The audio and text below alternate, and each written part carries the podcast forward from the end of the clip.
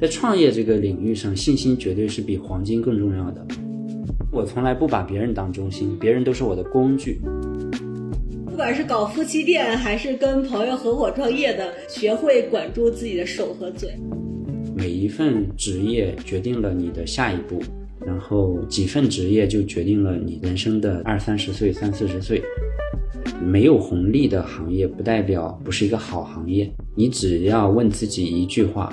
我能不能在这个领域里在竞争中胜出？希望感的来源是源于你对这个世界、对这个社会持续的学习和探索。 Hello Hello，大家好，这里是艺人公司。今天在昆明录制这期节目，来到了周祖罗老师的家里，我们一起听着雨声录这一期，很浪漫哈。啊，那我们有请周老师给我们打个招呼吧。 Hello，大家好，我是内容创业者周佐罗，希望给大家在这次采访中提供很多价值，不提供价值也行，提供情绪价值。然后相比我身边接触的大多数大创业时期，然后拿投资以及就是公开象限非常小的男性创业者来说，我觉得周老师的公开象限非常大，所以这也是第一次采访男性创业者的情感生活，还蛮期待的。那周老师能先跟我们聊一聊，就是如果用三个关键词定义二零二三年的十二月此刻，你会用哪三个关键词来定义你自己？嗯，第一个是满足，呃，就是我对我现在的一切都比较满意。嗯、就是之前呢，有人就问我说：“周老师，你最想过的生活是什么样的？”嗯我说很巧，现在就是啊我说我对我的这个工作很满意，对我的生活很满意，对我的这个婚姻情感也都很满意。所以第一个就是我我是一个很满足的人，此此时此刻。呃，第二个关键词呢就是坚定。嗯，我觉得回想刚进入这个行业的时候，充满迷茫，充满不确定。呃，再往前推，在我大学时候更加的 迷茫，没有任何的方向，就像一一个无头苍蝇一样乱撞。到现在呢，其实是非常知道自己想要做什么，以及做什么，其实都有了自己的比较确定性的方法论。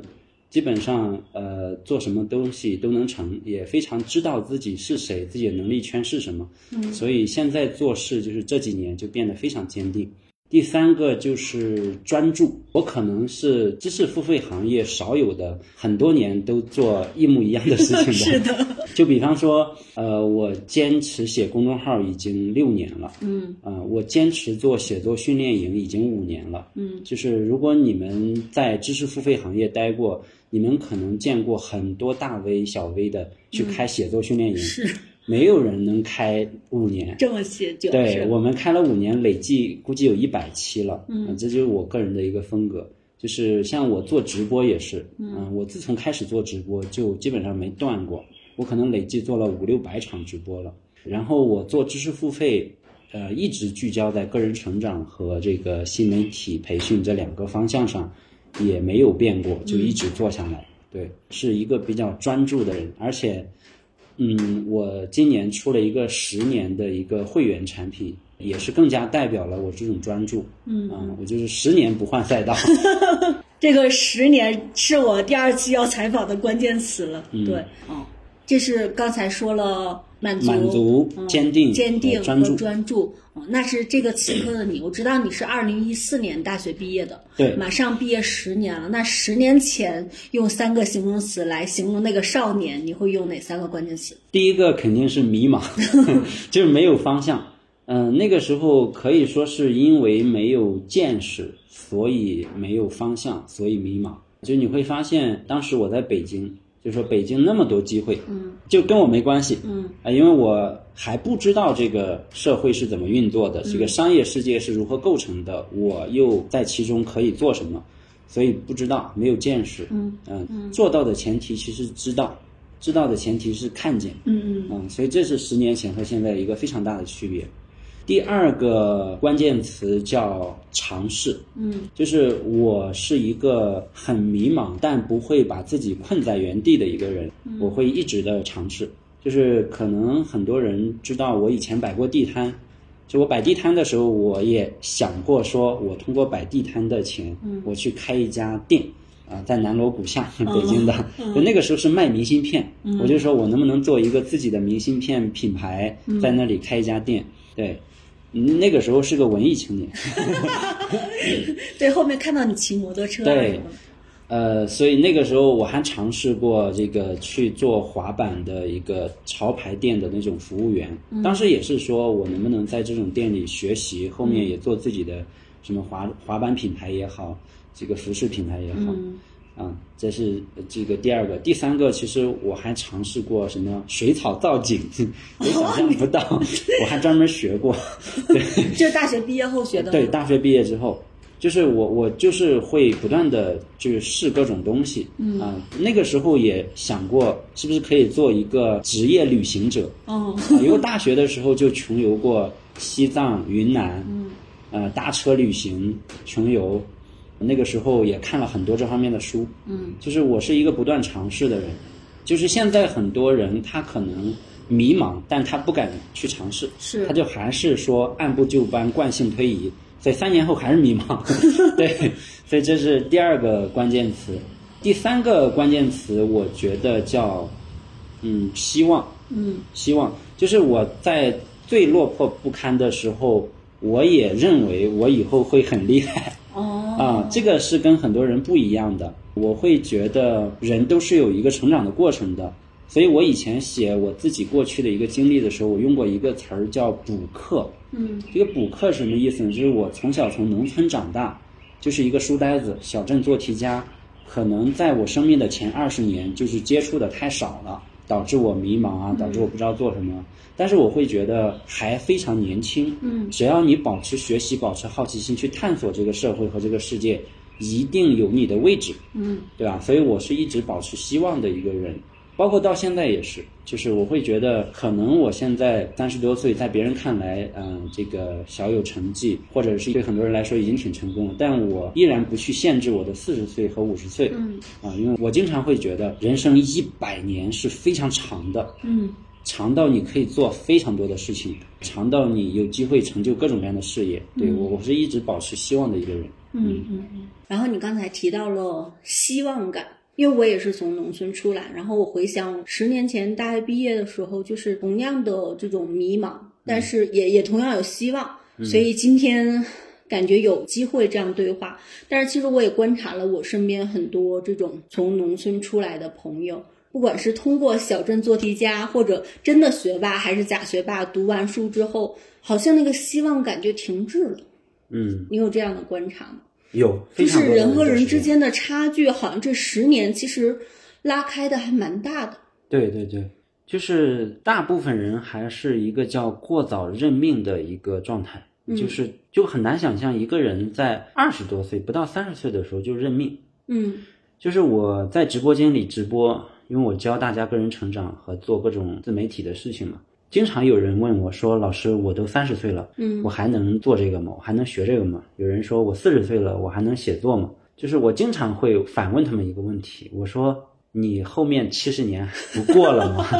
你后面六十年不过了吗？”就是他们只想当下，嗯他不想说未来你还有那么长的时间。嗯所以我作为一个教别人学习技能的一个人，我经常说，其实你很笃定、很专注的用正确的方法论、刻意练习去掌握一个技能，嗯，基本上每一个技能都只需要花一到三年。那我说你三十年，你至少可以掌握三十项技能，如果你愿意的话 哦它是是完全可以的。嗯所以那我说有什么着急的？你三十岁到四十岁之间，你可以掌握三个很好的技能，嗯对吧？嗯那我就觉得，就是很多人他只看当下，就他没有一种发展的眼光去看到他其实还有那么多时间可以做他任何想做的事情。嗯，因为好像社会时钟来说，觉得三十而立哈，嗯大家把这个年年纪框得很死，就觉得哎，我都三十岁了，和嗯我才三十岁，好像是两种完全不一样的心态。对对对，这也是学生时代的那种思维对我们的一种禁锢。嗯当时而立，如果我没记错的话，是不是孔子那个时代的说法？大概是这个三十而立，什么四十不惑之类嗯，的。对，就是那个时代，人可能就活那么三四十年、哦四五十年，是，嗯整个我们的寿命翻了一倍，可能比那个时候。嗯，就是我们看古代的那些什么将军啊，那些什么嗯各种，他们其实到三十岁的时候还没有立业，确实已经 来来不及了，因为对吧？他寿哦因命为他就们十很几短岁就投入工作或对者对战斗对了嘛，对，我们是到二十多岁才大学毕嗯业，然后如果你读研的话更晚，是吧？我们一开始进入社会的时候，你像我是二十四岁大学毕业的，嗯，那我要说我三十岁就非得怎么样，那其实是有点过于着急了，尤其对我们现在这个寿命来说，嗯对吧？啊嗯嗯，那你有没有就是想过这个希望感是来源于哪儿呢？因为我前几期采访嘉宾有一些嘉宾是这种精英化家庭长大，嗯，然后接受的也是精英教育。嗯然后还有一部分就是，其实啊，我有一说一，我现在能采访到的一些嘉宾，就真正的农村出生的家庭的挺少的。嗯当然接触的圈子有关，嗯对。然后我其实就一直想知道，就是那个希望感来源于哪儿呢？是来源于原生家庭的某个力量吗？还是你对自我的这种探索？我觉得希望感的来源是源于你对这个世界、对这个社会嗯持续的学习和探索。嗯马云说：“因为相信，所以看见嘛。”嗯嗯这个对百分之九十的人来说是不适用的，百分之九十的人适用的是因为看见所以相信，嗯嗯就是你你怎么保持你那个相信，你那个希望感，是因为你看见了不同的人做不同的事，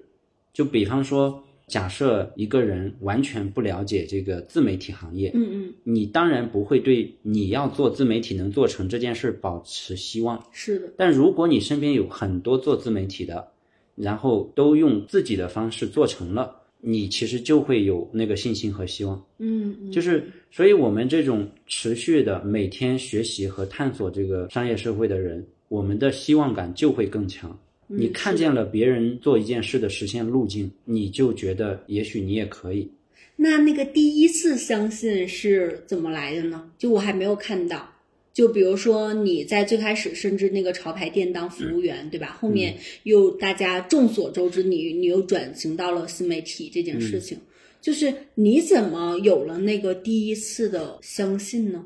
就我我是一直保持相信的。这个相信它不是因为你去做了，嗯你发现你能做成，你才相信的，嗯是说只要你看见了，你就相信。就像我就在做服务员的时候，嗯我每天坐地铁，我就看两本把书皮儿撕掉的书，一本是怎么教你做金牌导 购，一本是教你怎么做一个店长。嗯就是我那时候不好意思，怕别人笑话，就把书皮儿撕了去看那样的嗯书。那是为什么呢？哎，我看到有一些，即便是做服务员、嗯做导购，都可以做得非常厉害的人。嗯嗯我看到有人能够把一家店经营得非常好，然后继续有更大的事业发展。嗯也就是说，我就即便是一个服务员，嗯我也是有希望感的。只要你做的这件事有牛人、有高手，他们向你展现了更高的可能，其实你就应该是有希望感的。我经常说一句这个话，我说大家智商也差不多，这个基因也不会差到哪里去，对吧？就是大家都是这个两条胳膊两条腿儿一个脑袋，是吧？就是我会觉得别人能做成，你也应该有那个希望，说我也能做成，否则你你凭什么这么鄙视自己呢？嗯，对吧？所以你骨子里其实没有自卑这个东西的。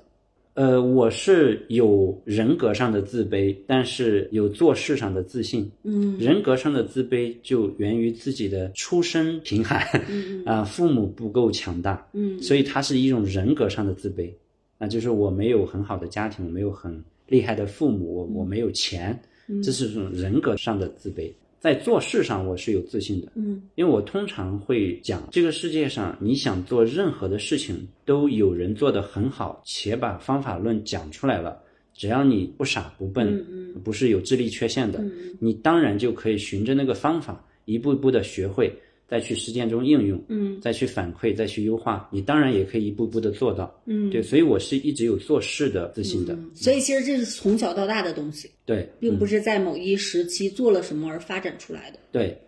就所以我就说，即便在我比较落魄不堪的时候，我也有自信。嗯我只是觉得自己还没有匹配到一个适合我做的事情，但不代表我这个人是一无是处的。嗯，这是个好厉害的特质啊！我们能不能再往下挖？因为现在很多人做知识付费、做个人 IP，有嗯很多人的背景其实是非常好的，就是你会发现这个人方方面面的基础都那么好，嗯但是他没有成事的这种心态和能，就不能说能力，嗯而是没有成事儿的心态，不相信自己能把一个事儿做成。嗯，而你这种心态再往下挖的话，它来再往源于下挖，我想想啊，嗯可能是我从小鄙视权威，嗯，哦，就是呃，我上学的时候是不服管教的一个人， 完 对是从小到大对于长辈的什么教诲，我也是鄙视的。对，所以我从小就呃面对比我高的人，我是有一种天然的一种反抗或者掀桌子的心态啊。对，就是你行我也行，或者说你现在牛逼，我后面会比你更牛逼，哪怕在我一无是处的时候，就是我有天然的一种不服的感觉。嗯，骨子里的不服对输，就比方说，很多我认为他可能很优秀，他理解能力、逻辑能力、分析问题能力都不比我差，嗯他为什么就没有我做事情做得更成功？核心的原因就在于，在他的心里，我就是高于他的嗯啊，他就觉得我是牛人，他是普通人， 嗯，对我没有这种想法，嗯嗯，哦，那我觉得这个东西没有办法复制了，是不 是？可以改啊，可以改，但是可以改心态来调，对对就是因为这几年我经常也被问到的一个问题，就是因为我身边的大多数朋友，就嗯真的亲密好的朋友，收入有的是我几倍和几十倍、上百倍，嗯嗯，然后他们说门东东你怎么做到那么贫穷， 又那么自信，跟这群人在一起玩儿？我说你不觉得我比他们更厉害吗？因为他们赚到钱才能跟我一起玩 儿。然后对，就是开个玩笑。又回头讲，我觉得这个心态确实是非常非常重要的，让我们决定跟谁能站在一起。对，就是咱说一些生活呃中的小细节啊，嗯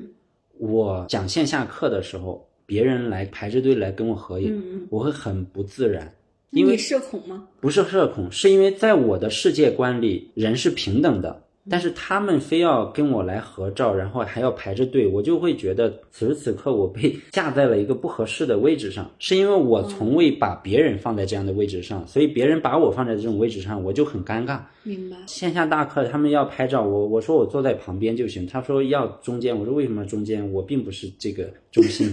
对啊，因为我从来不把别人当中心，别人都是我的工具，所以我去线下，我参加过很多场合，也有比我更厉害很多倍的事业上，我内心从未有过一个想法，说我过去跟他合个照，然后觉得很好，嗯然后我跟他要一个签名，觉得很好。我内心从未有过这样的想法，嗯哪怕你是段永平，我很喜欢很喜欢段永平，嗯但我内心也没有这样一个想法，说段永平，我终于见到你，给我签个名，咱俩拍个照，我不会有，我只是会觉得我非常喜欢你，你是我最好的工具，我要在你身上学到哪些东西，哦但在人格上，我们俩是一样的，平等的，大概是这种感觉，嗯，嗯，你这个忽然想起，因为我们前段时间在北京搞那个线下课的时候，然后正好古典老师也来到了黄小蔡老师那个场子，我就问他类似的问题吧，然后他的答案就是要把更厉害的人当成资源，而不是当成你的路径。就你刚才说的，就对是再厉害的人也要为我所用，他才真的厉害。对否则一个人很厉害，跟我们什么关系呢？拍张照又代表不了什么。对嗯，我觉得这个视角确实反复的被验证哈。对，那我这儿其实有一个好奇，就是十年前那个状态下的你，迷茫，对吧？嗯然后也很多东西不知道、没见过，但是也也非常充满希望的你，到了今天，呃，十年后，然后对这一切都很满足、很专注的你，这十年间都发生了什么呢？我们从情感生活和事业两个方向来聊一聊。嗯嗯，第一个部分先聊一聊情感的部分，因为我发现很多男性创业者是很少公开另一半。嗯，然后公开自己的家庭生活的，而你的这种公开象限，是我目前认识的男性创业者当中非常非常大，接近于毫无保留的状态哈，就是这是为什么呢？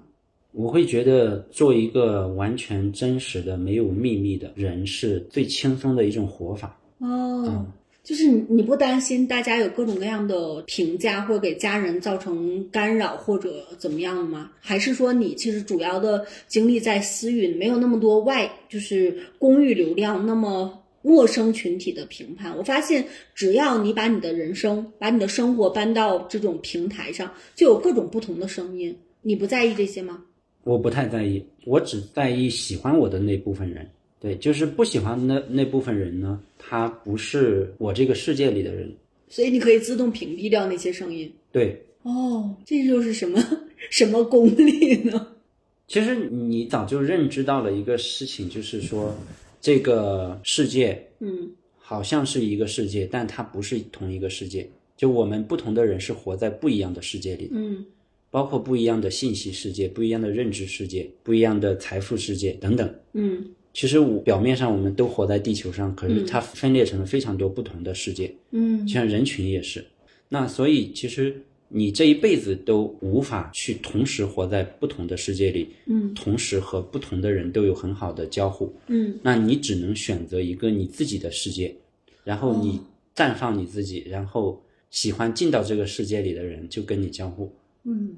哇，好强大的一种想法哦！真的，就是你这么一说，我忽然能理解说，比如说我是我是一个马，那我没有办法在羊群当中去得到认同。对对对，嗯，但是有时候，当我们都觉得我们是人的时候，就很难忽略掉这种这种比较或者评判。嗯，其实人和人的这种世界的不同，它是比动物之间的不同可能还要大，因为人是有巨大的精神世界的。嗯这种精神世界，它比我们这肉体的世界，或者是这种简单的划分男女，或者是说农村城市，要来的更加的割裂。嗯这个世界，是的，嗯嗯，尤其现在信息密度这么大的情况下，我我在采访你之前，其实我看了好多遍，就是你的十年的这个系列，然后很多朋友也转载。如果说从我的视角，周佐罗老师和其他男性创业者最大差别是什么？可能至少从外显的信息来说，就是你的婚姻和爱情这个部分。这样走过十年，我就觉得这种感情好珍贵。对，那就是借着今天的机会，还蛮想跟你聊一聊你的婚姻和爱情的，就是你们是怎么相遇的，以及如何在你还不够强大、还比较迷茫的阶段下开始了这种爱情。呃，我是十年前来到昆明的时候，跟刘可乐住在了同一家青年旅社，哦，这么认识对的，，这么认识的。那个时候我是大三结束的那个暑假，嗯他是大二，一年之后的二零一四年，我就进入到大四，嗯然后到了七月份，大四结束了，他就开始大三了。嗯他大三，他就要开始找实习了。嗯当时我就跟他表白了，嗯那个时候才表白的，就说你愿不愿意来北京实习，跟我在一起？ 对，所以他就从重庆，他在重庆上学，他就从重庆坐绿皮火车去到了北京。嗯，对，我们就在一起了。所以是两个文艺青年的遇见，是吗？，对 十年。前住青旅的一群人，对真对的对，嗯，嗯，哎，那其实我这儿有一个很好奇、很好奇点，因为当下大家去谈论婚姻和爱情的时候，嗯大家觉得物质基础好像变成了一个非常非常靠前的一个要素，尤其在当今。嗯我十年前谈恋爱的时候，我觉得我身边人还嫌少。把这种经济状况哈嗯排在非常前的位置，但是现在的年轻人们，我觉得十年之后非常大的变化。而看过那个视频的时候，嗯知道刘可乐跟你是一起去住地下室的，对，就是那个时候，就是表白你会有心理压力吗？有。但是太想在一起了，对，嗯我觉得还有一个很关键的点嗯是在于那个时候年轻。哦，嗯你想想，你高中的时候谈恋爱，你不可能去想对方家里是干嘛的，爸妈是干的嘛，的。大学时候其实都没太想这些，对，就为什么现在很多人想，你要定义一下想的那些人，他是什么年龄段，嗯，这个很重要。嗯，嗯其实现在谈婚论嫁的年龄比较晚，嗯嗯，是比的，方说到了二十七八岁、三十岁，是的，那到这个时候，你已经经历了物质社会的毒 打，所以你就格外重视物质这个方面。嗯我们呢恰好比较早，我是刚大学毕业，二十四岁，嗯，他比我小四岁，他二十岁才，哦，他比你小四岁，对他还没大学毕业。嗯对那个时候，其实大家可能对物质都还没有看得那么重，因嗯，为是刚的，大学毕业嘛，你还没有想过买房子、买车子、教育孩子这是些的东是西。的，所以我觉得这方面原因也有。如果是说我俩现在都是属于没有结婚的状态，或者没有在一起，我找另外一半和他找另一半，也可能都会把物质当成一个很重要的衡量。嗯我觉得这个有这个原因。那另外一个方面的原因就是，可能本身我们都是从农村出生的，嗯对于物质呢比较有很强的接受能力。嗯嗯嗯，反正再穷还能穷过小时候嘛， 对吧？可能也有这个方面的原因吧。嗯啊嗯嗯，如果他不是农村出生的，他是从小在一个城市家庭长大的，嗯他的父母给了他很好的物质生活，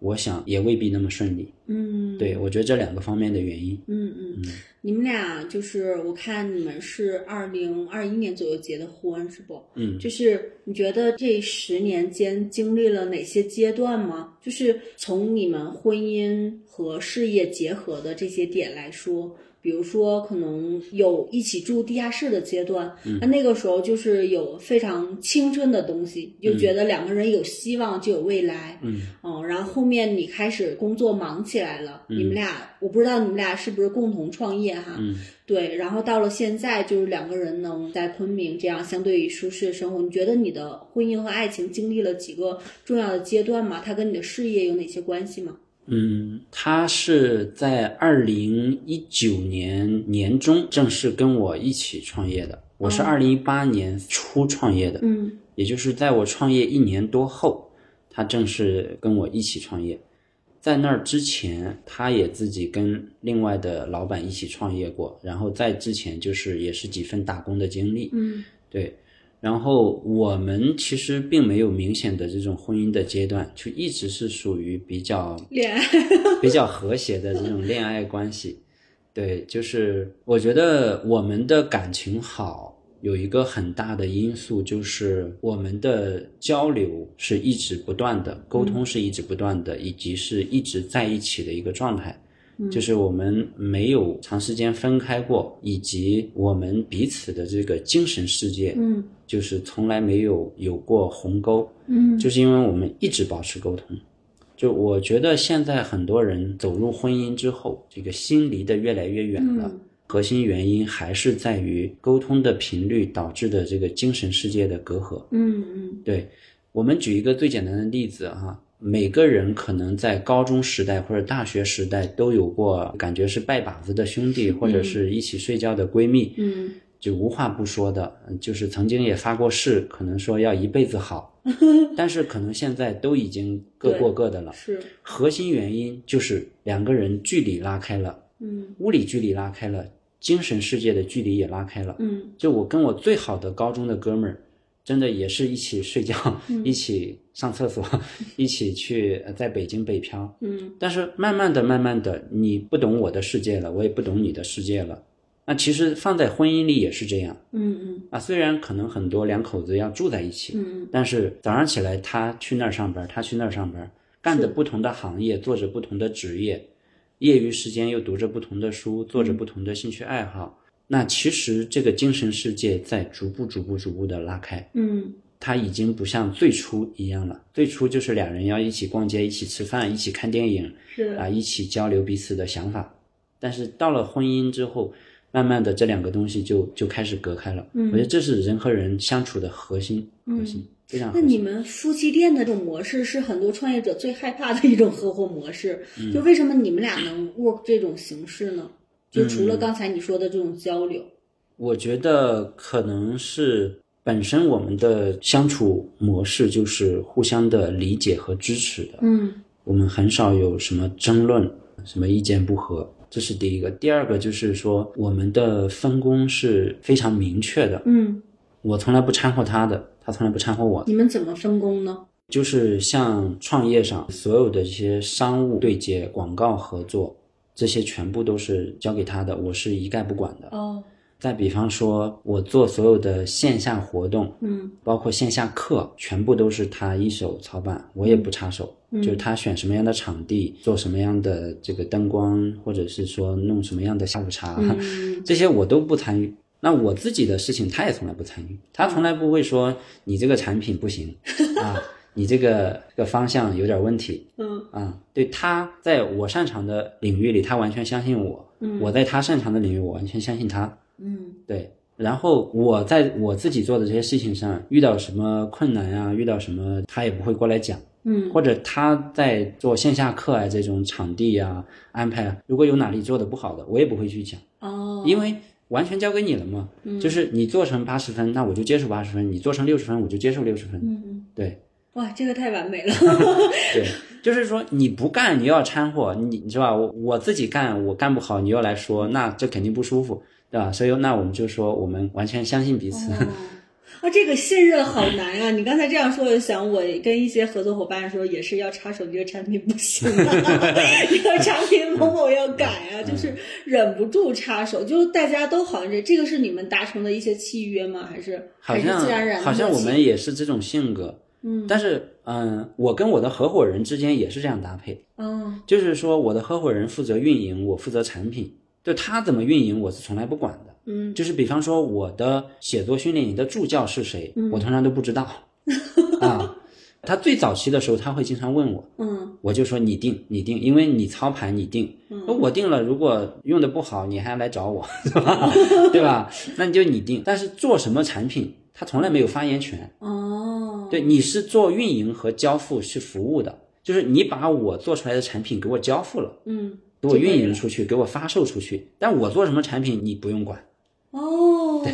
学习学习这 个这个听的朋友们，不管是搞夫妻店还是跟朋友合伙创业的，嗯学会管住自己的手和嘴啊， 很重要哎，这个真的因是。为我会认为你做运营的，你肯定比我专业啊，就是你怎么安排发朋友圈，怎么弄助理号，怎么弄话术，怎么弄 SOP 流程，那我肯定不专业，不专业就不要在那儿说屁话嘛，对吧？ 那做产品、做课程、做社群。搭建这个产品，我肯定是最专业的。那你也不要去一会儿提个建议，就是你看到只是局部，我考虑是通盘，咱们就各自做各自的。 好的，这这个真的这这段划重点啊，好多人其实忍不住插手，以及我其实跟很多 IP 合作，然后包括身边一些朋友老找我要人什么的，就是控制不住要插手别人干的那个活儿。对，我是可以接受别人做不好的，哦，这是一个大的前提。对，这是大的前提，就就是或者是说，你就是应该接受做不好，就是只要是团队协作，你就应该接受你的这种高度被拉低。嗯对，就是一个人你是在这个方面最优秀的，你你完全每一个环节都可以按照最优秀的方式去执行。嗯，可是你招了团队了，那团队的人如果每一个都跟你一样优秀，那他自己创业去了。其实你应该接受你被拉低， 嗯嗯，明白，这也是阶段性的这种，对，嗯嗯。嗯，所以整体来说，你还是相信一加一大于二的这种结果的。所以不管是搭建团队，还是你的这个婚恋选择，对对对。嗯嗯。那你觉得就是有一个比较俗套的问题哈、啊嗯，就是很多人在创业成功之后，嗯呃，两个人都走散了。嗯嗯，或者说，呃，男性创业者一旦开始忙于，因为我在我看来你也非常卷，嗯就是不是说卷到别人，是你自己本身就是这种状态。嗯就是作为一个男性创业者，你怎么去平衡你的家庭生活和这种事业选择呢？有没有他特别需要你的时候，但是你工作又特别忙？嗯，我我觉得我是一个比较自觉的人，嗯呃，就是在比较需要我的时候，或者是说我力所能及能做的事情，我会很主动。嗯就比方说去年那个刘可乐生孩子的时候，嗯也是我非常忙的时候，但我会认为女性怀孕生孩子是一生中最重要的事情之一吧。嗯我会觉得男性是不能缺席的。啊、他也跟跟我说，他说，呃，你不用陪我去产检，嗯你不用陪我去那个月子中心，嗯那我会觉得我这个事情是不可逆的。嗯就一旦这段时期过去了，我想再弥补是没法弥补的。嗯啊，所以我在她怀孕期间，每一次产检我没有落下。嗯然后她在整个月子中心的期间，应该是一两个月吧。嗯我每天下了班，我就骑摩托车过去，就陪着他们一起睡觉，一起嗯生活。对我会比较自觉在在这方面。然后生活中的小事呢，我也非常自觉的 就不参与，或者你让我参与，我我可能也不参与。就比方说他们要出去逛街啊，或者买个东西啊，或者他的家人来了，让一起出去吃个饭，有时候我嗯、呃该拒绝的我就会拒绝，嗯然后他在这方面也很自觉，他会认为哎呀不就是去干个嘛嘛，我自己去就好了。啊，对他也不用非得叫我。对比方说，他的父母来昆明，嗯、他要带着大家一起去玩，他会问我愿不愿意一起。我我说我说我不想去。他说那好，那你就在家工作。我我说哦我来处理这些事情。他就每天带着他们去旅游啊，去逛景点啊，去逛街、吃饭啊。所以其实你们俩的这种默契或者那个边界是非常良好的。对就有很多人其实就是需要陪的时候不在，然后不需要可能又又拉拉扯扯的捆绑在一起。对，嗯，这这是你们俩就这十年以来的这种交往法则吗？还是说在一开始我就定好了这样的？他是逐步形成的。逐嗯步形成的。呃，然后他现在已经非常知道，嗯、比方说我不太喜欢那种无谓的社交，嗯或者是说去跟哪些朋友一起吃个饭啊，或者是说带这个小孩去打个针啊，嗯啊、他会觉得我这个人就是这种性格，不太喜欢参与这些，嗯所以慢慢他就知道了，他不用叫我， 对。但是有重要的事情呢，他又知道我肯定是都不想缺席的，所以他又会来叫我。嗯，就是他很知道哪些事情应该叫我，哪些事情应该不应该叫我。比方说昨天下午，我就跟他一起去，呃，我的儿子小虎要去上上学的那个学校，嗯一起去跟老师开会沟通，嗯啊、做入学前的沟通啊、他就会认为这个小孩儿啊、第一次要去上学了，啊、爸爸的参与很重要，对啊，嗯对他就会喊我，啊、嗯但他提前去那个学校踩点儿的时候，他不叫我，哦，真的好老婆哎， 我听着都羡慕。嗯，明白。所以其实你们俩确实就是共同经营的这种状态吧。对对对，嗯我觉得婚姻不就是这样吗？婚姻就是互相的理解，互相的支持，重要的时候陪伴。嗯，对，嗯，好羡慕，真的。所以其实不管是对于男性创业者来说，还是女性创业者来说。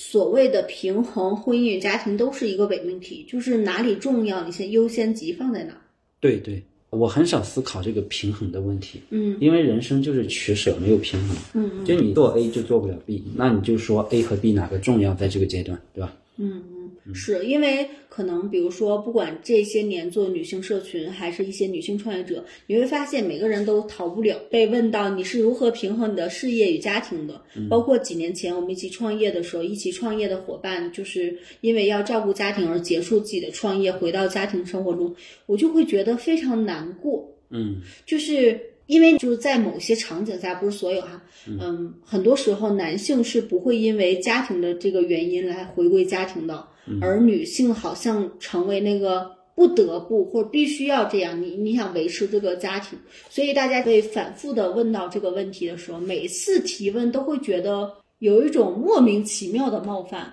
而今年采访了一些嘉宾之后，我发现，第一，男性确实很少很少思考这个问题，也很少被问到。嗯，我觉得对于女性来说也是，它不是平衡，就是取舍，对，就是取舍，就是像你刚才举的这种例子，可能很多有相似的例子。嗯那还是就是说，在那一刻哪一个更重要呢？嗯对吧？更重要的那一个去做就好了，对吧？嗯另外一个你就相对放一下，我觉得都是可以的，嗯因为本来人生就不是完美的嘛，你不可能说把这两个，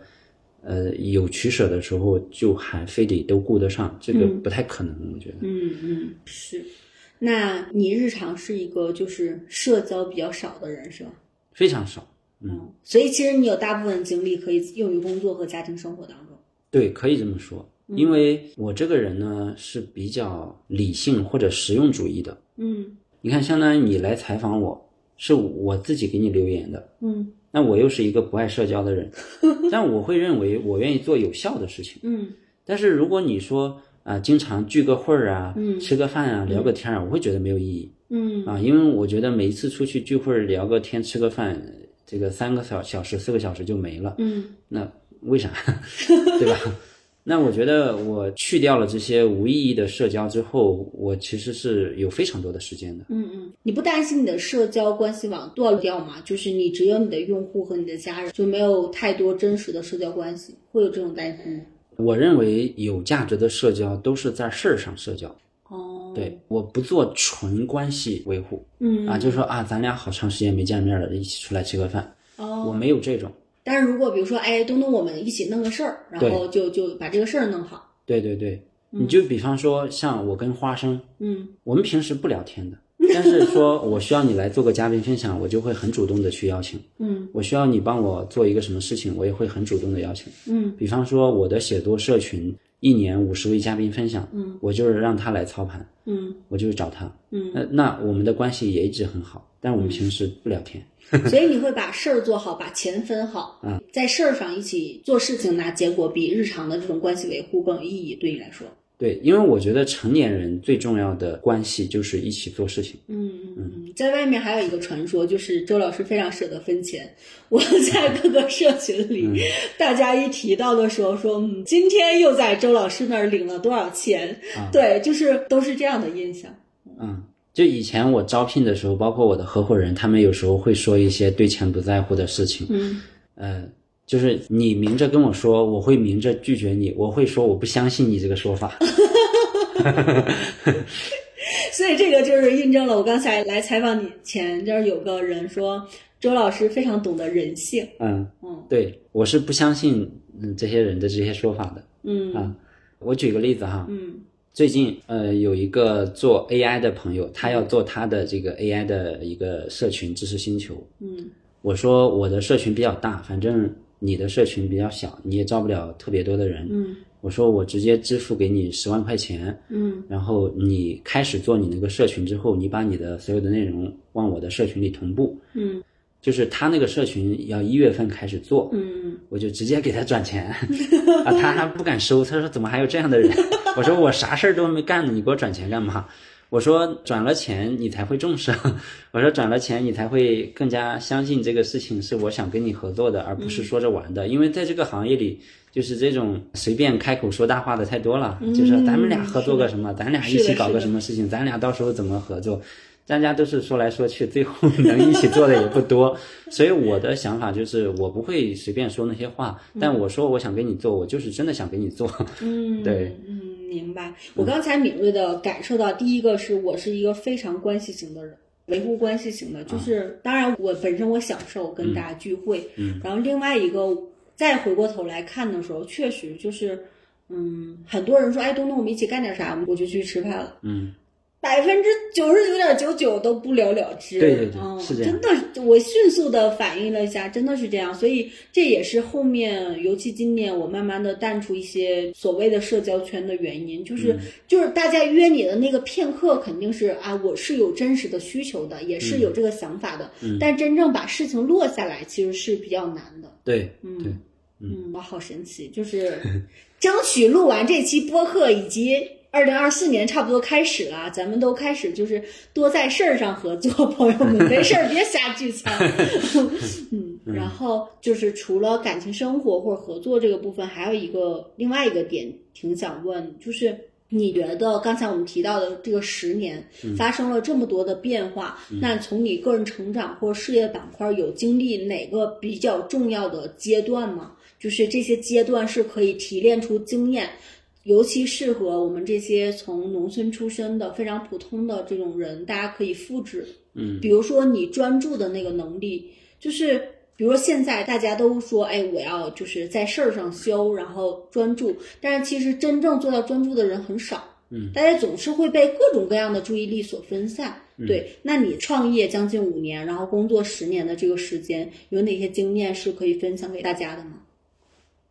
或者我们拆一下，嗯第一个是在职业选择上，嗯你觉得你做对了哪些职业选择？它有哪些经验可以分享？第二个就简单粗暴聊赚钱，嗯就是从没有钱到年入千万，嗯它经历了哪几个阶段？我们从这两个小点去拆呢？嗯嗯。嗯第一个我想讲的一个经验，其实是要审慎的对待自己的每一次大的选择。嗯就比如说换一份工作这个事情，它是一个非常非常重要的，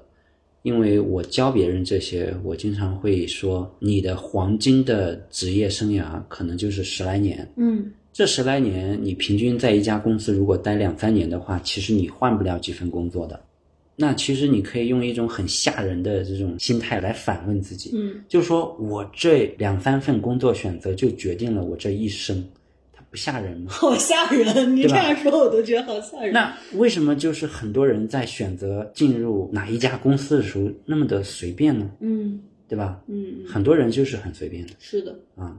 你像我第一份工作是在创业邦做编辑，嗯我在选第二份工作的时候，其实我是整整拿出了半年多的时间去每天思考，嗯每天去分析，然后我要加入哪家公司，嗯也是我跟很多老板聊了之后，挨个儿的分析，嗯啊优劣势，对于我未来的影响啊，然后去做决策。嗯我，觉得大部分人不是这样大部分我包括我今天，我今天那天跟他们讲，我说我换过二十多个工作，啊，就是很随便。嗯很随便，就是不高兴辞职了、或者怎么样。就是今年是我个体创业第五年，在我创业之前，其实我没有太多的选择的。嗯就是我先从体制里里面出来，然后我发现我除了教学，而且教的还不是那种比如说语数外的这种核心科目。嗯，当我从体制里面出来的时候，找不着什么工作的。嗯我在上海那时候我才二十五六岁，我就失业了。嗯嗯，就是没有那么多的选择，然后也面试了上百家。嗯就是你的简历，因为你本身是普通的学历，嗯然后你过去的经验在一线，因为那时候我从山西去了上海，嗯就是就是找不着工作。嗯嗯嗯。我个人的想法是跟你相反的，我是认为人生在每一个阶段都有非常非常多的选择。嗯就是我经常举一个例子，我说，就算你想去一家服装店里做销售，那服装品牌可能有几百个、上千个，嗯好的可能有大几十个。嗯那你是随便在网上找到了一家服装店去应聘，还是说你认真分析了这些不同的品牌、不同的美店、不同的管理风格、不同的文化，嗯，有没有这样？那大部分是没有的。没有，就哦算还是碰碰运气的那种对想法去找工作。就算你去一家餐厅做服务员，嗯那么你要去海底捞，还是去西贝，还是去你们家旁边的一个商场一家什么不知道的一个餐厅、嗯去做服务员，这也是有区别的，嗯对吧明白？所以我觉得人在任何一个能力上，他都有非常多的选择。就像我在第一份工作做编辑的时候，嗯那我下一份工作可能还是有很多自媒体公司、新媒体公司可以选择的。就算你是一个小编，要嗯去下一个公司还是做小编，那么其实也是有非常多的选择的嗯啊。那我我觉得在这一方面，就是说非常的深思熟虑是非常非常重要的。每一份职业决定了你的下一步，嗯然后几份职业就决定了你这人生的这个二三十岁、三四十岁嗯对，所以我我觉得这个点是非常重要的。第二个，我觉得就是，我觉得我在做选择的时候，因为太理性了，分析了太多了，我可以没有恐惧、没有焦虑、没有纠结的去做最好的选择。我举一个例子，就是在二零一八年的时候，我要辞去年薪五十万的工作，自己去做公众号自媒体创业。嗯在很多人看来，这是一个不理性的选择。呃，他觉得公众号在那个时候已经没有红利期了，嗯呃，这么高薪的工作，后面可能还有更大的发展。那因为我是理性分析过的，我会认为公众号在那个时代，嗯、包括未来的五年、十年是没有替代品的，嗯这是第一个。呃，第二个就是没有红利的行业，不代表不是一个好行业。嗯对，就像现在很多人问抖音能不能做，小红书能不能做，没有红利了，没有红利不代表它不是一个好行业。嗯你只要问自己一句话：我能不能在这个领域里，在竞争中胜出，满足我的一部分客户、就可以了。只要这个答案是明确的，你就可以很理性、很坚定的去做这样的选择。第三个就是我那个时候辞职创业，是我在认真了分析了我的前两份工作之后，我会发现在这两份工作上，我做出了超越常人的业绩。嗯核心是因为我个人的能力，不是公司赋予我的资源哦啊，所以我就会认为我脱离开这个平台，我再去做同样的事情一样能做成。所以我是只工作了两年半就出来创业的，很快。嗯，对别人来在说，此之前你也没有任何创业经验。对，所以对于别人来看，这就是一个很勇敢的决定，嗯，就好像要冒很大风险，嗯但对我来说完全不是，它是一个很自然而然的一个行为。嗯我回过头来看跟我同时期的一些人，他们很后悔没有早点出来创业，嗯，他们就会觉得有这担心，有那担心。我说你有没有像我这样理性的分析过一二三四五，嗯对吧？如果你理性分析完之后，其实答案是很明确的。我觉得这一点也是我的比较重要的一个转折，嗯从这个高薪的打工者到创业者。嗯嗯。那我这儿有两个小问题，第一个是，其实最早的那个经历是在那个门店当服务员，包括你卖明星店，怎么转到创业邦的呢？其实创业邦也是一个很好的平台。嗯，那个就是我摆地摊卖明信片的时候认识了一个人，他就跟我聊天，就是聊得挺愉快的。他就说我可以去试一试做一个新媒体小编。那个时候我正在找工作，嗯呃，没有方向，没有目标，也不知道能做什么。他就说我可以去试试，对，他就介绍了我跟创业邦的一个编辑认识，去吃了饭，然后我就觉得可以去试试，嗯就去应聘。嗯也是花了很大的精力准备那个面试、准备笔试才通过的。嗯，嗯、因为我以前没有任何经经验验嗯啊、也不是相关的专业出身的，对，所以也是很努力的抓住了那个机会。它嗯并不是很容易的抓住那个机会。我以前就说，可能百分之九十的人在我的那个状态下接到那么一个机会是不可能抓住的嗯嗯嗯，啊。对，是的，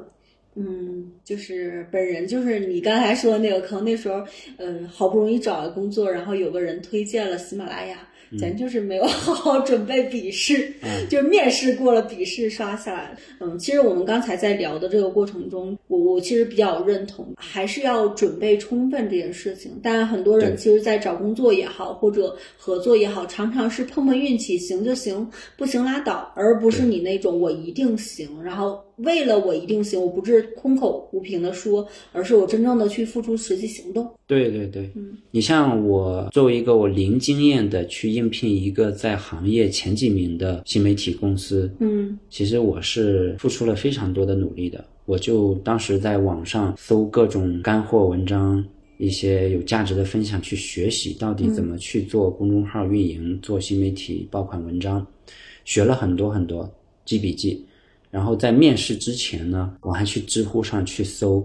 面试新媒体编辑，嗯通常会被问哪些问题。嗯我在家里是挨个儿自己回答了，哦之后我再去面试。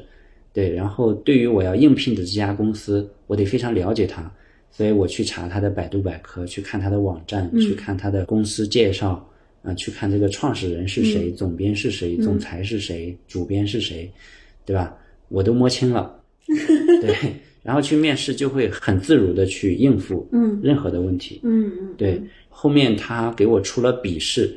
呃，让我回去去写一写，如果你来运营这个公众号，你会怎么去提升这个公众号？嗯我回去也是研究了非常多的竞品，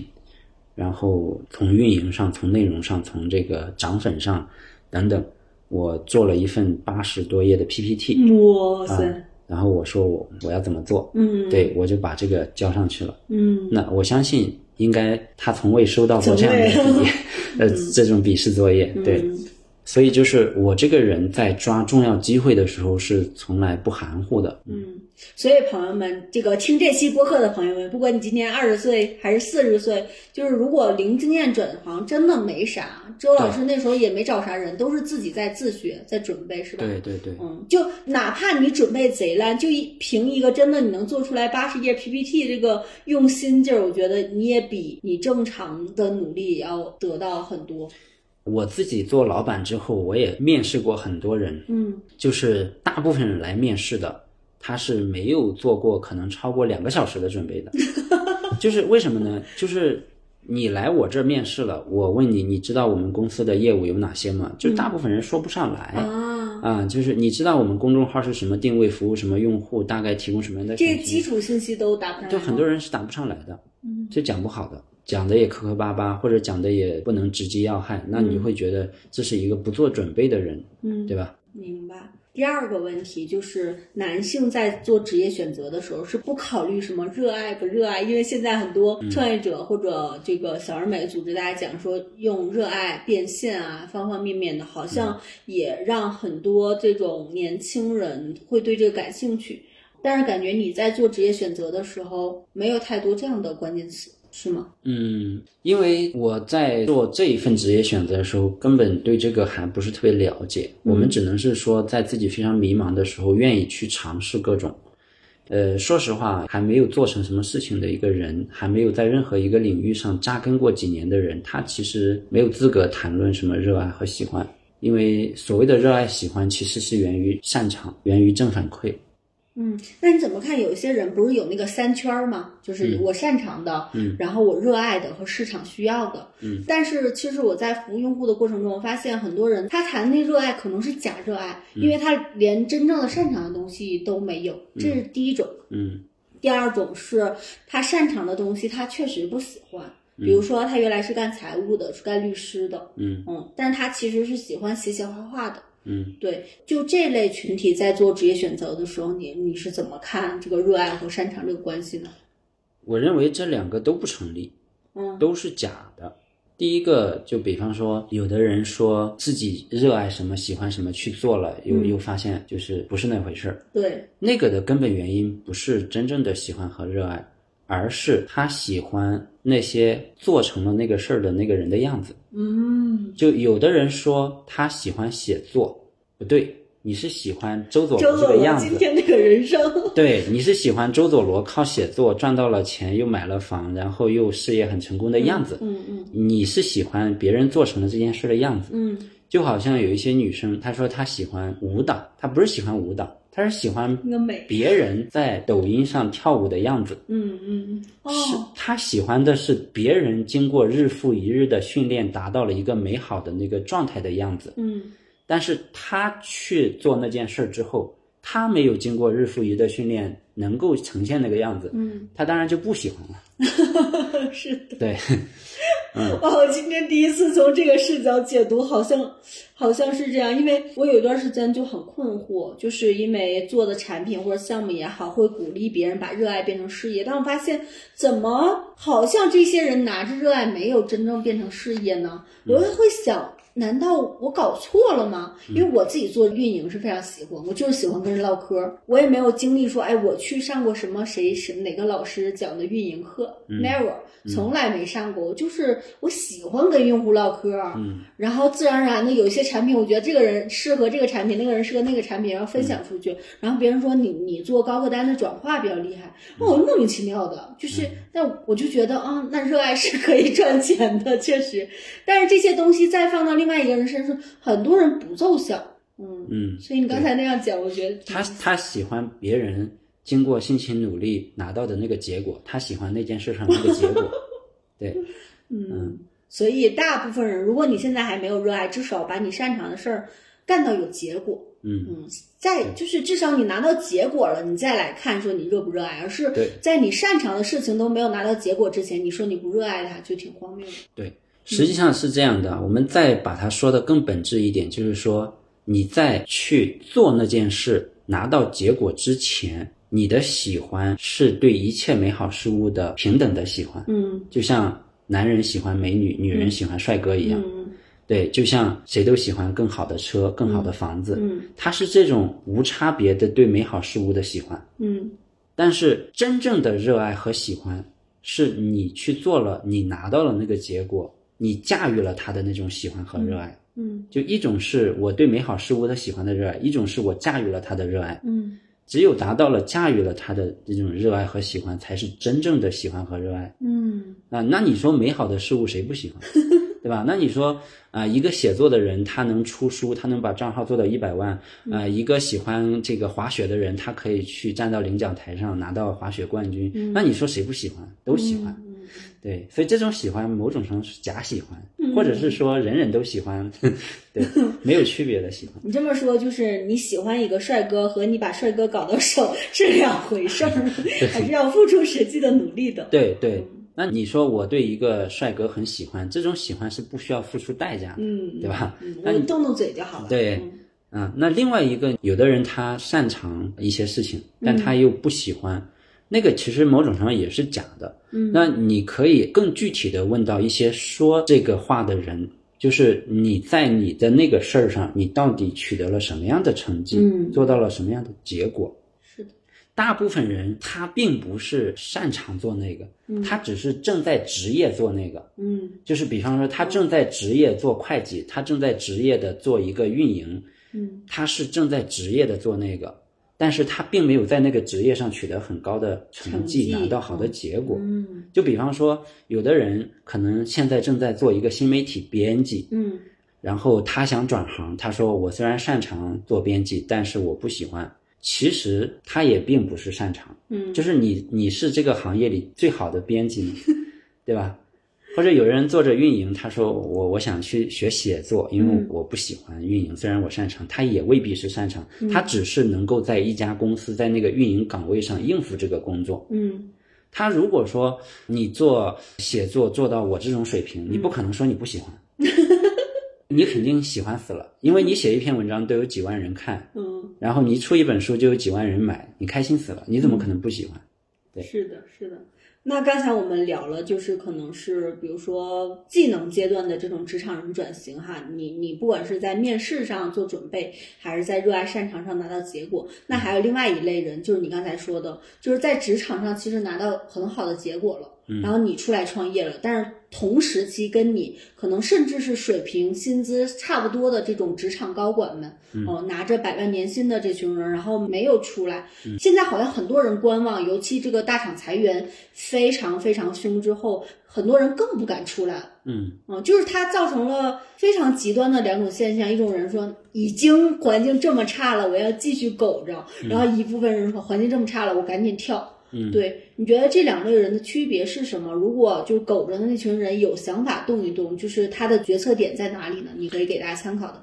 我觉得大部分人在分析这些事情的时候，是停留在模糊的感性的认知上，嗯他没有落到这个理性分析、逻辑推理上。嗯假设你是在某一个行业做到高管的水平了，然后你你想创业，你心痒痒，那其实很简单，嗯你就把你出来要创业这个事情，你给它认真的规划一下。嗯我需要哪几个能力项，分别都做到什么样的程度，能拿到什么样的结果，你挨个儿推理。如果你觉得推理出来，你觉得你百分之八十能做到，你就无需有余。嗯如果你推理出来，你觉得有好几个点都可能做不到，那其实你就百分之八十决定继续待着。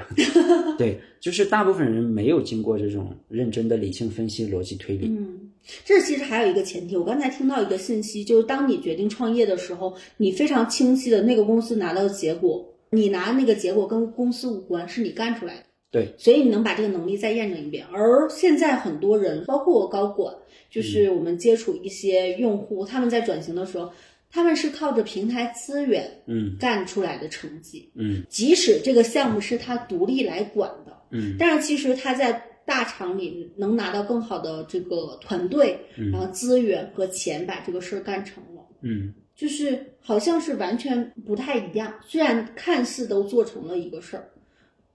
一类人是你非常清晰的拎出来说，哎，这是我自己干出来的，嗯在另外一个地方换一个老板，我包括自己干老板。完全没问题，而嗯另外一群人是我借着平台的资源把这个事儿干成的，嗯。就是那这类人怎么出来呢？其实他也可以去分析嘛，就像我也一样嘛。我在插座学院的时候，到底是因为插座学院有百万用户成就了我，还是因为他能谈到很多企业讲课的资源成就了我，还是说他的这个运营能力非常强成就了我，嗯对吧？你我也是这样分析的。那如果你你说的那一点成立，那我也无法分析。嗯对？吧？那分析的核心理由其实是，比方说横向对比。那横向对比，比方说我在创业邦的时候，五六个编辑，嗯那我的业绩就是他们的两倍、三倍好，嗯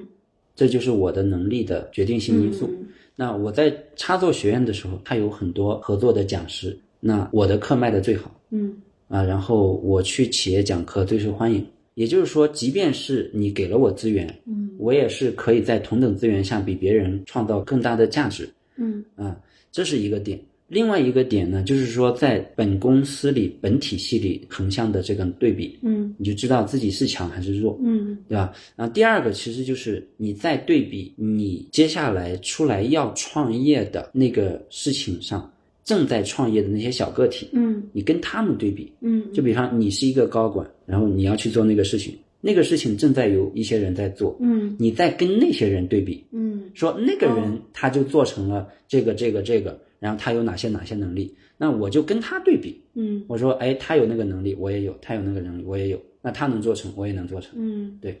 就这种两种对比就可以找到答案。明白，而且我觉得还有一个非常重要的点啊，就是你在大厂里，你借着那些资源，你能做很大的事。你假设你创造三千万的业绩，嗯你可能拿年薪一百万，嗯但你出来干，你不需要做三千万的规模，你只需要做两百万的规模，你就可以剩下一百万。 是的，至少剩下一百，对，它是这样的一个逻辑。就是我在插座学院的时候，嗯我创造了一千多万的业绩，我拿年薪五十万，我只需要算个数，我自己出来干五十万，我需要多少用户， 每人给我支付多少钱？嗯，你会发现只需要很少，就那么点儿我都做不到吗？ 明白，嗯，我觉得这个点很有意思啊，因为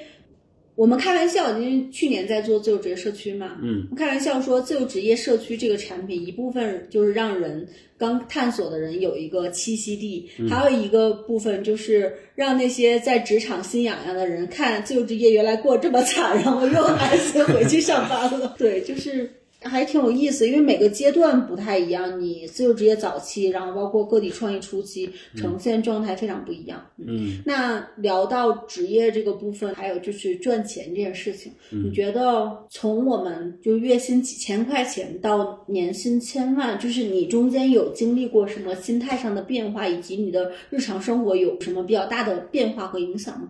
我觉得心态上的变化几乎也没有。嗯嗯，就是因为咱这种呢，就是一步一步的踏踏实实走过来的。嗯其实本质上没有经历过那种指数级增长、爆发式赚钱。嗯嗯，就是像我从呃月薪五千到一个月拿到两万，到拿到年薪五十万，到创业的第一年是两百多万，嗯呃，第二年是六百多万，第三年是到一千万。它其实是一个循序渐进的一个过程。嗯对，它不是一夜暴富，所以这个心态就比较稳，而且每一笔赚到的钱是预期中的，嗯， 不是预期外的，嗯，都是按照规划来的。 就是不是就是忽然天降大钱的那种。对对对，所以心态一直是比较好的，没有觉得啊、我突然很有钱了，也并没有觉得就我赚到了这个远超我预料的钱，就是嗯都没有这种感觉。嗯嗯，嗯，爽吗？年薪千万？呃，没有什么爽不爽，就是生活上，当然你就不用再租房子住啦，嗯你去买一些东西也不用对比价格了，嗯或者说你甚至为了节省时间、节省精力，你愿意多花钱，嗯嗯。对，就生活上方便了很多。其实没有太就是暴发户型的那种生活的巨变的，没有还，是一点一点慢慢没有装，嗯，就是你你要有暴发户的心态，你就得真的是暴发 户。就比方说，你本来就月薪五千，你突然家里拆迁拿到了一千万，嗯你不想暴发户心态也不行，因为他就是爆发来的，你驾驭不了他，或者你不知道如何应对。嗯嗯嗯嗯。那你在整个过程当中，就是你因为你你这个都是在你的合理规划范围之内嘛，嗯，就是有没有某一个节点其实是让人比较亢奋的？比如说从月薪五千到月入两万，就哪个阶段赚钱对你来说是最爽？好像都没有这种阶段。因为你付出的很多，是吧？对，嗯就是很清晰、很清晰的知道这一切都是在逻辑进展中。 就是我月薪两万的时候，我就知道很快就会年薪五十万。嗯，因为你我干不出来的，不是对想出来的。我出来创业之后，我就知道我肯定会赚很多钱，因为那个账一算你就知道了。就我把公众号做到多少万粉丝，我一条广告就可以赚多少。嗯我有多少粉丝之后，我做一个付费产品，嗯它大概可能会是一个什么规模？嗯就是你在做之前，那个账就在心里有 了，你只是把规划中的事情实现出来了。嗯，不像我们早期创业，就是干着干，先干着再说，忽然有一嗯天发现账上没 钱了， 嗯，明白，其实我我创业跟很多人都是很不一样的，嗯就是我是一个绝对理性的人，就是说实话，我没有经历过创业上的什么挫折，虽然我已经这我没法问你，我发 现，我创业六年 了，嗯我没有什么挫折，然后我几乎也没有做过什么失败的项目，就就是因为，呃，我很有自知之明，嗯我在任何一个阶段，我知道我的能力是什么，嗯这是第一个。第二，我从来不定超过我能力范围的目标，嗯或者是我从来不定想象出来的目标，对。然后第三个，我的执行又比较稳，啊、执行能力又比较强，嗯啊、所以我创业六年的过程中，就是在每一个阶段都做自己能做成的事情，嗯，对吧？把它规划出来，再把它执行出来，就是这样。你现在年入千万对吗？嗯，你有往上亿的这个规模去规划吗？没有，你觉得你的封顶是哪？就是有这个吗？嗯，也也没有封顶，嗯嗯，对我我我认为有有机会有一天会做到，但是我只规划一年，嗯嗯对我、哦我你只是知道明年会干嘛，嗯啊、明年可能会做二零到，二四年会比二零二三年翻番吗？肯定不会，百分百不会，因为所有这种东西你自己是心里非常清楚的，如果你不清楚，你就是一个非常不合格的创业者，嗯因为你自己是谁，你有什么资源，你有什么能力，你是非常清楚的，嗯，我啊们下一期要好好聊聊算账这个事儿 哈。那最后两个小问题，第一个，你觉得你年入千万，从月薪五千，嗯甚至都不到五千，到现在年入千万这种相对自由自洽的这种创业者状态，嗯你觉得这个路径别人是可以复制的吗？复制的成功率又有多少？我觉得这个世界上没有复制这一说，嗯只能说你综合学习大多数人，然后找到自己其中的一条路。嗯，然后，即便做同一个领域、同一个事情，每个人的做法也截然不同。嗯是，对，所以我觉得永远不要去想复制谁。嗯，对，模仿吧，或者早期可能是这种学习，就是这种可能性有多少呢？我知道你的用户非常非常多哈，嗯就是大家也非常向往你这种状态。你嗯觉得真正冲出来的这群人有什么特质吗？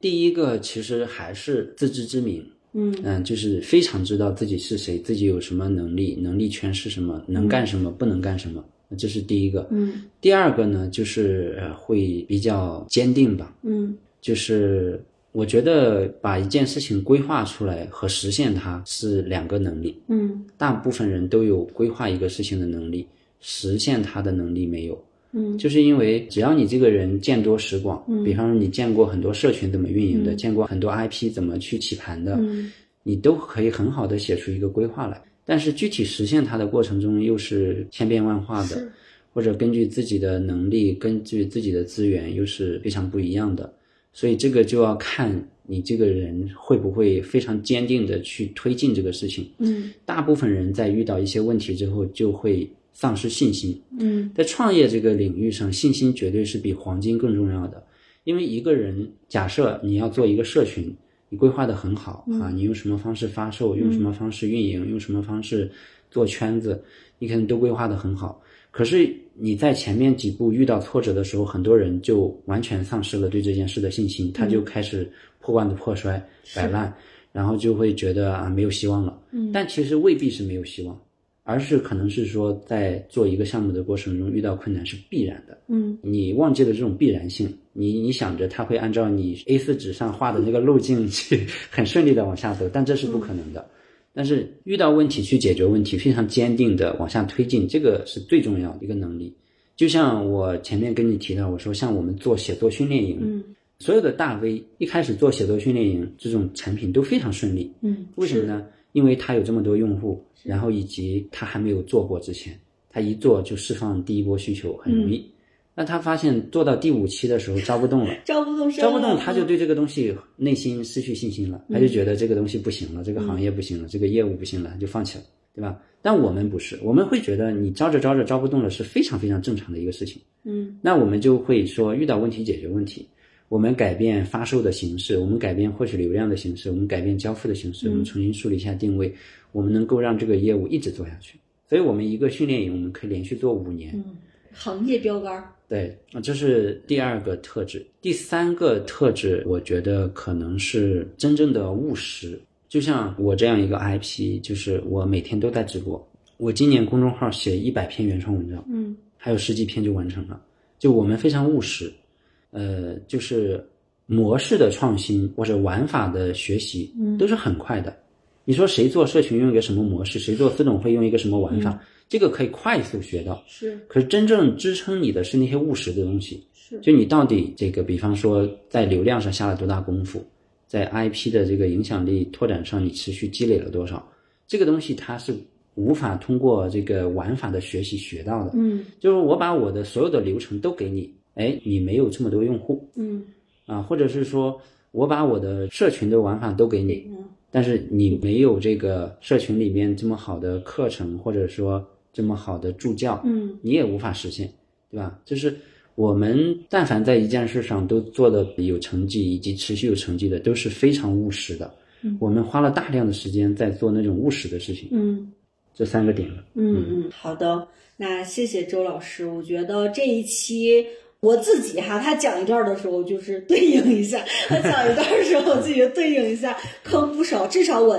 录完这一期节目，从二零二四年开始减少无效社交。大家找到我的时候，就最好是像周老师这样，有事儿找我，有事儿发钱的时候再找我。对，也期待着大家听到这期节目之后留下你的笔记，然后对你有启发的部分。希望这期节目吧，就是让大家有从零开始的勇气，以及认真务实的这种精神，嗯，总会走到你的那个远方的。嗯那谢谢周老师，我们第二期会跟周老师聊一聊年入千万的这种艺人公司创业者到底怎么算好账哈。那我们跟这一期的观众说拜拜吧，好的，大家那个记得看下一期哈，感谢，我们下一期见。好的，谢谢周老师。